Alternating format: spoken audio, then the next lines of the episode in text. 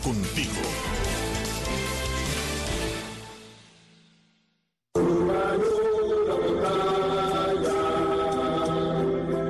Muy buenas noches, estimados oyentes. Este es el programa Surcos de Libertad. En el programa se divulgan los trabajos y compromisos de la organización Presidio Político Histórico Cubano, Casa del Preso, con la causa de la libertad de Cuba. En este espacio compartimos opiniones e informaciones y servimos de vehículo de divulgación para las denuncias y actividades de la resistencia interna y de la oposición legítima que en la isla luchan por el cambio verdadero hacia la democracia. Produce y dirige quienes habla. Luis González Infante, preso político número 34028. Buenas noches, Alpardo. Buenas noches, Luis. Buenas noches a nuestros compatriotas de nuestra querida, esclavizada, sufrida isla, pero patrióticos de los que están en ella, los compatriotas que están en pie de, de lucha, y a nuestros hermanos aquí del exilio. Ángel, con relación a la próxima marcha del 15 de noviembre, la marcha cívica por el cambio, que está siendo patrocinada, que más visibilidad tiene es eh, el, grupo Chipiálago, que es quien la está organizando. Bueno, pues Ángel, este grupo, el grupo Chipiálago, hizo pública una hoja de ruta para la marcha cívica por el cambio, convocada para el lunes 15 de noviembre. En una publicación colgada en redes sociales, la plataforma lanzó varias indicaciones para los manifestantes, a quienes recomienda moverse en grupos y llevar la ropa blanca y las banderas guardadas en las mochilas para evitar ser detenidos antes de llegar a los espacios señalados. Y a continuación pone algunos puntos, como por ejemplo, eh, el grupo precisó que la manifestación tendrá lugar entre las 3 y las 6 de la tarde en los lugares anunciados de cada provincia y contemplando las iniciativas propuestas por la ciudadanía a los organizadores en cada territorio o comunidad, tanto en el país como en la diáspora.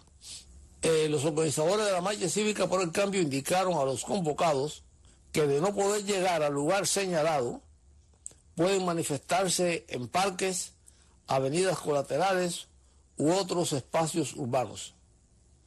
También pidió a los participantes documentar el desarrollo de la manifestación y dejar formado, informados los familiares cercanos a la, la, asistencia a la manifestación.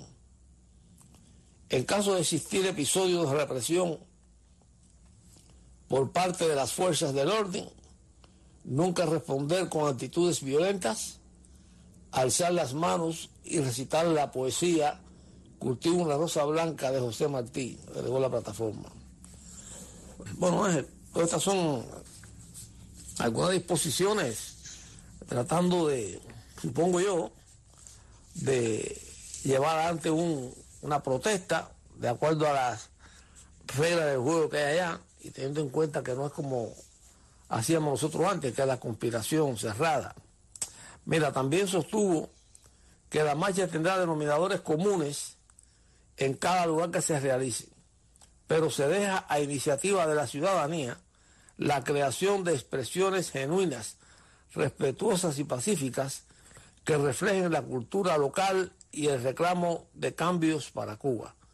El grupo también pidió rechazar todo cartel, acto o signo que incite a la violencia y no favorezca la reconciliación de la nación cubana. Usar prendas y banderas blancas. Seamos ciudadanos y ningún autoritarismo violará nuestros derechos, subraya la convocatoria.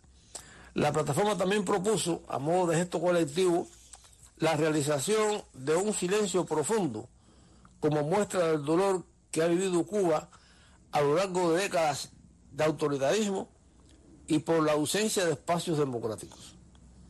La manifestación exigirá además la liberación de los presos de conciencia. Y yo añadiría, Ángel, acá nosotros añadiríamos que también fuera la libertad de los presos políticos, no solamente lo de conciencia, teniendo en cuenta que se han establecido algunas diferencias entre lo que es un preso de conciencia y un preso político.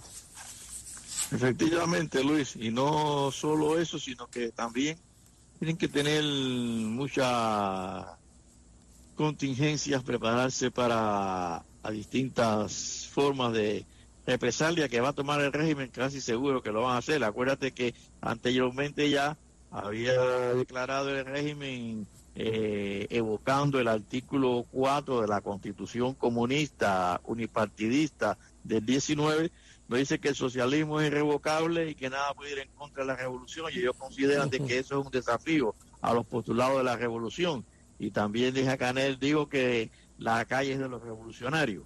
Así que posiblemente a lo mejor también disfracen a muchos esbirros de civil eh, para poner, mezclarlo junto con la marcha o que se salgan de, tropas de choque, como hicieron en, también en el, el 11 de julio, donde le salieron al paso o tanto militares vestidos de civil como la, la fuerza represiva del régimen. Y ya en tal extremo pues tiraron hasta las boinas negras para la calle. Todo eso tienen que tenerlo en cuenta, ya que están llevando a un enfrentamiento a un régimen totalitario.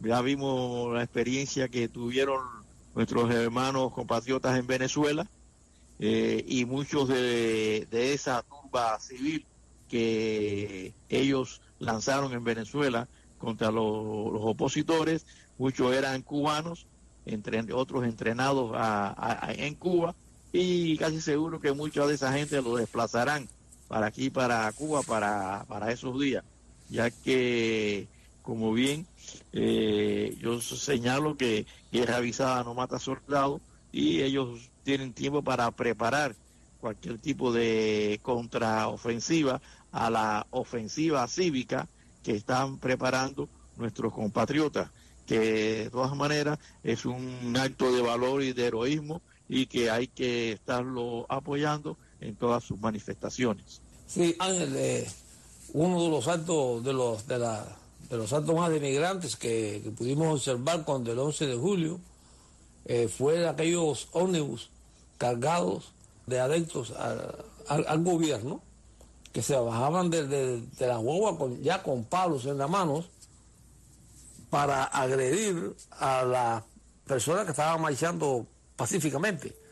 Eso fue denigrante, eh, ese espectáculo que prestó, eh, que, se prestó el régimen cuando Díaz Canel mm, incitó a que se agredieran a estos manifestantes que estaban marchando pacíficamente. Sí, Luis, pero fíjate, eso no es nada nuevo. Sí, claro, los, claro. Los, años 59 y 60, cuando había manifestaciones, pues de los distintos ministerios ya salían eh, la gente con, con palos, esa turba de milicianos por vestido de civil, con palos y eso para agredir a, a, los manifestantes en contra de la revolución. Eso ya es un cartucho que que ellos han quemado, pero que siguen utilizando porque a la voz mm, pública internacional hacen ver como que es el pueblo que está en contra, que está a favor de la revolución y, no que, y que no son los militares los que están atropellando al pueblo y es un enfrentamiento de civiles contra civiles cuando es la burda mentira porque es civiles desarmados contra eh, represores armados y entrenados, que son dos cosas también que hay que tener en cuenta. Por cierto, así mismo es. Esto los métodos represivos de la tiranía han ido quizás, eh, eh, como pudiéramos decir... Eh, Se han haciendo más sofisticados, pero son los exactamente. Eh, tú hablaste del 59 y 60, cuando las tumbas en la calle, pero recuerda también que en el 80, cuando los presos estaban tratando de salir para acá, para, para el exilio, la batalla que se formó ahí frente a la sesión de intereses de Estados Unidos, cuando los presos iban ahí con sus familiares a tratar de poner al día sus documentos.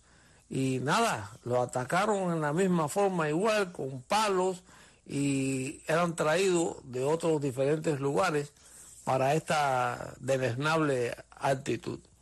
Igual que los actos de repudio que han hecho muchas veces contra las mismas Co- gente que van a correcto. abandonar el país. Correcto, así mismo. Ángel, otro, otro acontecimiento que está por producirse en La Habana, este de, de carácter cultural, es la Bienal, lo que llaman la Bienal de La Habana. Esto de, la Bienal de La Habana eh, es una creación de, del aparato propagandístico de, la tiranía castrista. Eh, en ese afán que tienen de proyectar hacia el exterior, exterior eh, su supuesto desarrollo de las artes visuales como un logro de la, de la revolución. Mm, según informaciones obtenidas, la primera violencia se originó en el año 1984, eh, aunque ahora se realiza cada tres años, ha mantenido su nombre original de bienal, de, de bienal, así cada dos años. Eh, esta exposición, Ángel, desde su primera intención, estuvo plagada de, de controversia, eh, ya que un régimen que castiga el arte independiente nacional eh, se proponía y logró que artistas de otras latitudes hicieran su comparecencia en La Habana, ya que como son estas ah, maniobras de la tiranía castista, eh, eh, el régimen eh, sufraga todos los gastos en que incurra la presencia de los invitados. Pero este año ha comenzado mal, yo creo, porque, Sí, yo creo este- sí. porque- porque esta edición número 14, eh, que es la que viene ahora en noviembre, eh, pues eh, ya vino con ciertas ah, actitudes que han tomado algunos artistas. En una información tomada de Cubanet, nos dice que al menos cinco artistas extranjeros que participa- participarían en la Bienal de La Habana se retiraron del evento un mes antes de su comienzo en solidaridad con los cientos de presos y perseguidos por el régimen cubano.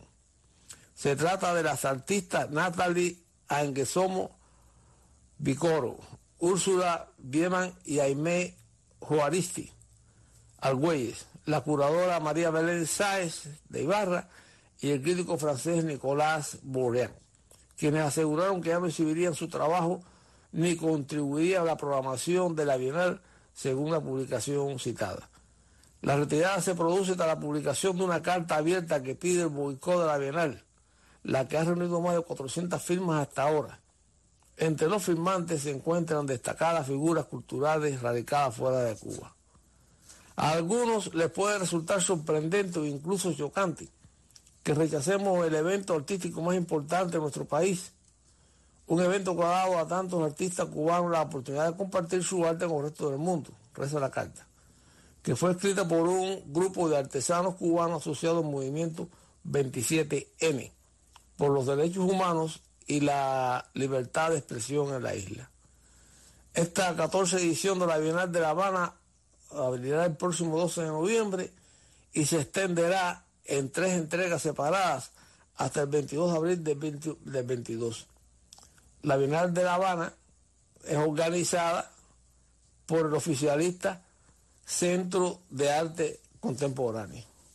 Así que por ahí Sí, podemos- pero- ¿Sí? Sí, Luis, pero también hay que tener en, en cuenta de que ahora muchos de los que están ah, haciendo manifestaciones en contra del régimen y que están mostrando su protesta son artistas, tanto artistas plásticos como a artistas de, de todo tipo, todo género, y que están manifestándose eh, en sus obras el rechazo al régimen Sí. y que será también un obstáculo muy grande para esa bienal totalitaria que quiere presentar nuevamente el régimen. Sí, porque ellos están hablando, eh, ha- han hecho declaraciones de que intentaron, intentaron varias cosas dentro de la Bienal. Hacer exposiciones eh, colaterales, tratar de poner o de exhibir obras contestatarias y nada de eso funcionó. Según dicen eh, los, algunos de los participantes. Por supuesto que no va a funcionar. Y por eso es que ahora están llamando al, al boicot, porque intentaron hacer todo aquello anteriormente y no pudieron, no lo dejaron. Y entonces, en vista de eso, dice, dice que por eso están llamando al, boicot de esta Bienal de La Habana. Lo interesante de esto, es lo que tú acabas de decir. Son artistas, son profesionales de distintos eh, géneros, de la cultura también, que se crearon o se criaron y nacieron dentro de la revolución. Y nada, parece que ha llegado a un punto de inflexión en que ya no más, y ojalá sea así. Nosotros lo que nos interesa es que el arrepentimiento y el rechazo a la tiranía castrista sea genuino y que no se diluya en varios meses o en varios años. Porque en definitiva, los cubanos que están allá dentro de Cuba son estos. Y con ellos hay que contar de alguna manera. Ojalá, nosotros siempre habíamos pedido, yo recuerdo que hace muchos años atrás, nosotros eh, nos manifestábamos de que era necesario que no solamente los artistas y escritores, sino que los científicos, los peloteros, los deportistas, que también asumieran una actitud crítica contra la tiranía castrista, porque esto no era cuestión de política, era cuestión de patria. Y bueno, ahora han pasado muchos años de esto, pero si la toma de conciencia llegó en estos momentos y es genuina, bueno, pues bienvenida sea entonces. Luis, ahora es una cosa de pueblo. ¿Sí? Es una cosa de pueblo. Sí, claro, claro. Por eso te digo, bueno, porque decir es que el pueblo es el pueblo en sentido general. Exacto, que se sumen todos, en todos los en todos los estratos sociales de todas las categorías culturales eh, y cívicas que están tomando conciencia ya y como bien tú dijiste han dicho basta ya ya no ya ese carro totalitario no no aguanta más y ya tiene que, que, eliminarse como y como bien han dicho siempre pues bueno pues patria y vida y hay que buscar la vida y buscar la libertad que es la falta fundamental para poder echar a andar todo andamiaje sociopolítico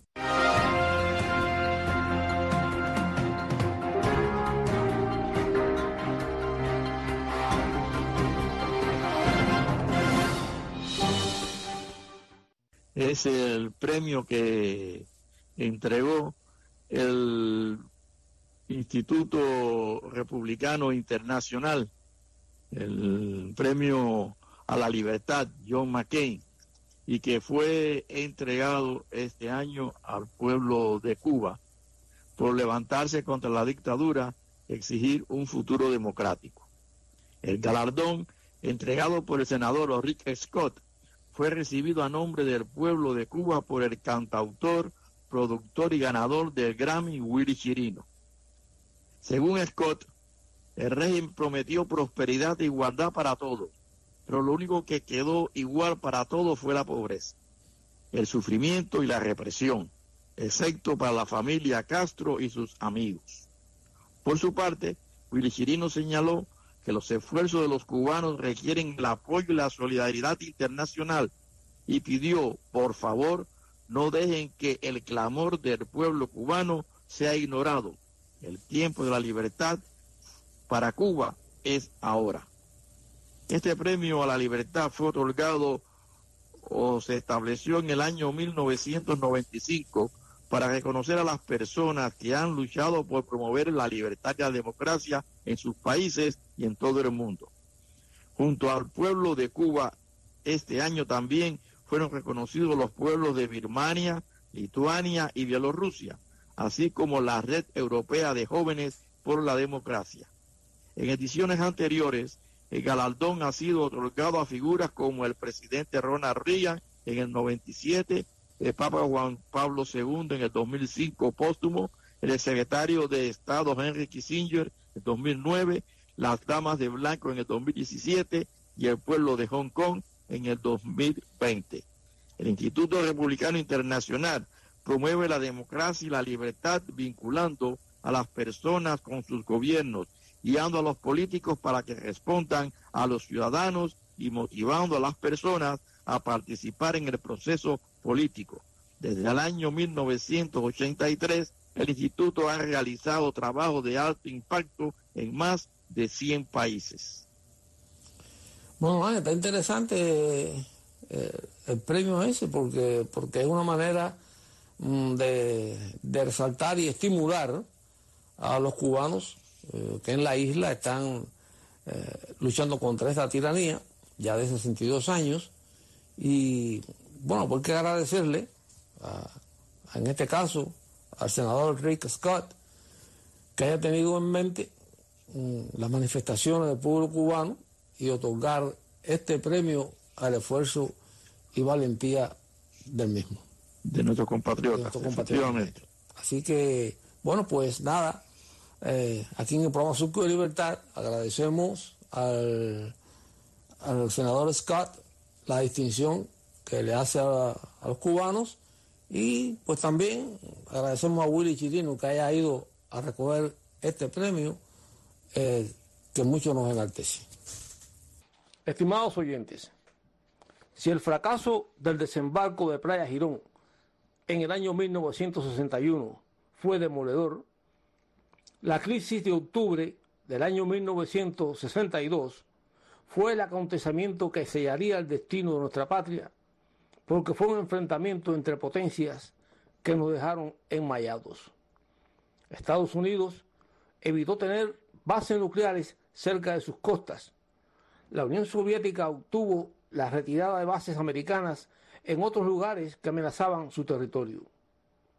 Colateralmente, Fidel Castro obtenía que los Estados Unidos se comprometiera a no invadirlo en el futuro y lo más dañino para la causa cubana anticomunista, también lo comprometía a sofocar o evitar los intentos de los cubanos en derrocarlo.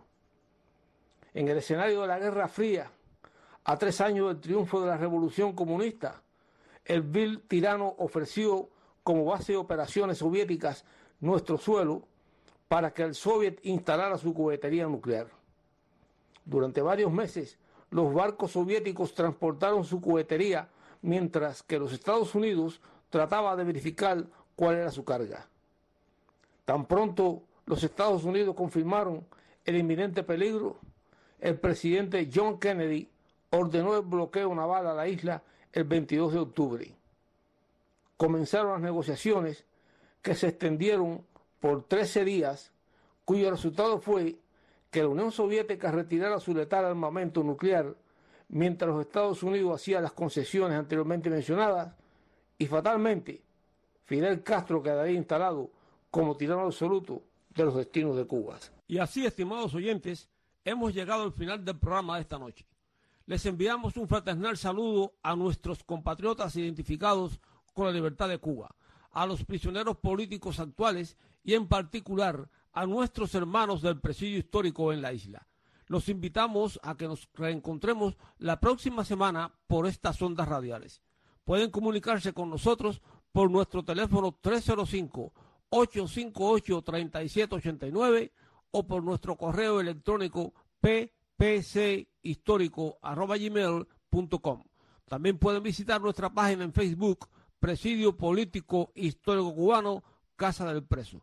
Gracias por la sintonía y hasta entonces.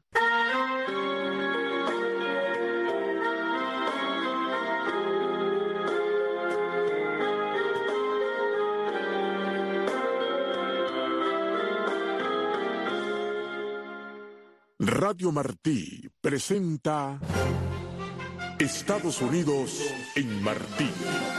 Un segmento especial acerca de la historia de los Estados Unidos de América. La masacre de Boston de 1770 y el partido del té de 1773. Con la imposición del decreto Townshend, tropas británicas fueron estacionadas en la provincia de Massachusetts Bay en defensa de los funcionarios de la corona y de la legislación impuesta por el Parlamento británico. Las tensiones aumentaron cuando un grupo de americanos rodeó a un centinela británico y lo insultaron en la cara. Otros ocho soldados acudieron en ayuda del centinela y pronto fueron atacados con palos y piedras. Los soldados dispararon entonces contra los americanos, matando a cinco de ellos. Ocho soldados, un oficial y cuatro civiles fueron entonces acusados de asesinato. John Adams, quien habría de ser uno de los forjadores de la Revolución Americana y llegar a ser el segundo presidente de los Estados Unidos, actuó en corte como abogado defensor de los soldados. Logró que seis de ellos fueran sobreseídos y los otros dos fueron condenados a sentencias reducidas por homicidio no premeditado. Cortas narraciones acerca de la masacre fueron escritas y publicadas en panfletos que fueron distribuidos en todas las colonias. Al poco tiempo la masacre inspiró un profundo disentimiento y resentimiento.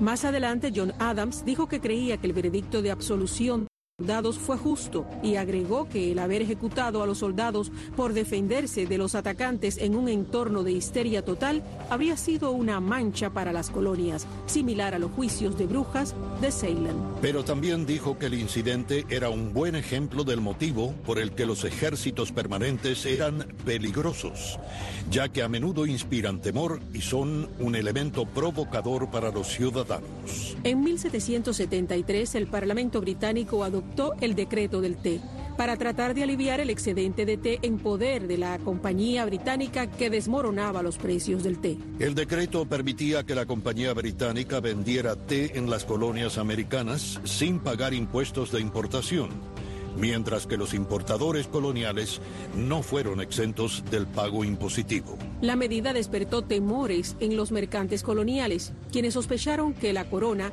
se preparaba para usar su sistema legal para forzar a los colonos a abandonar el comercio del té.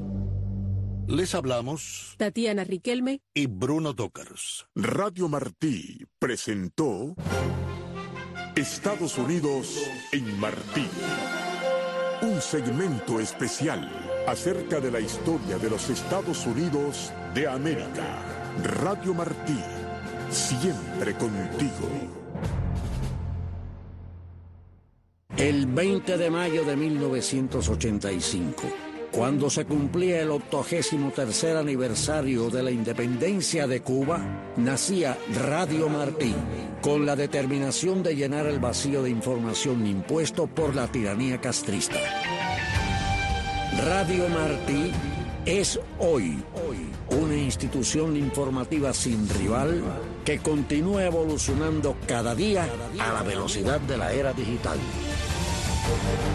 Radio Martí, a través de su labor de todos estos años, se ha ganado un lugar en el corazón de los cubanos. Martí ha logrado una comunicación humana con Cuba. Teníamos una voz, los que estamos forzosamente callados en Cuba. Gracias a Radio Martí conocí la verdad y te dice la verdad, te dice lo que está ocurriendo en el momento. Hasta el punto que decían, si lo dice Radio Martí, es verdad. Y conocí a Radio Martí, que llegó a mi vida y me abrió un camino de libertad. Hay mucho que hacer y hay que hacerlo bien. La misión es seguir dando la verdad, una alternativa de información sin censura y que el pueblo de Cuba decida. Radio Martí ha logrado un lugar en la historia de Cuba y de los cubanos. Radio Martí continúa con su compromiso de informar al pueblo de Cuba con un periodismo honesto y la promesa de llevar una voz de esperanza y libertad a cada rincón de la isla. Radio Martí, siempre contigo. Radio Martí en SoundCloud. SoundCloud. Conéctate a nuestro canal de SoundCloud, Radio Televisión Martí. Escucha los programas y las noticias más importantes de Cuba y del mundo. Visita soundcloud.com y busca nuestros audios por demanda. Descarga todo el contenido de tu interés y disfrútalo después para que tu data no se agote. Escúchanos donde sea y cuando sea a través de la aplicación de SoundCloud para tu teléfono Android o iPhone. Somos Radio Televisión Martí. Martí. Lo mejor de nuestra programación ahora en SoundCloud. Conéctate con nuestro canal Radio Televisión Martí en soundcloud.com y en su aplicación para Android o iPhone. Radio Martí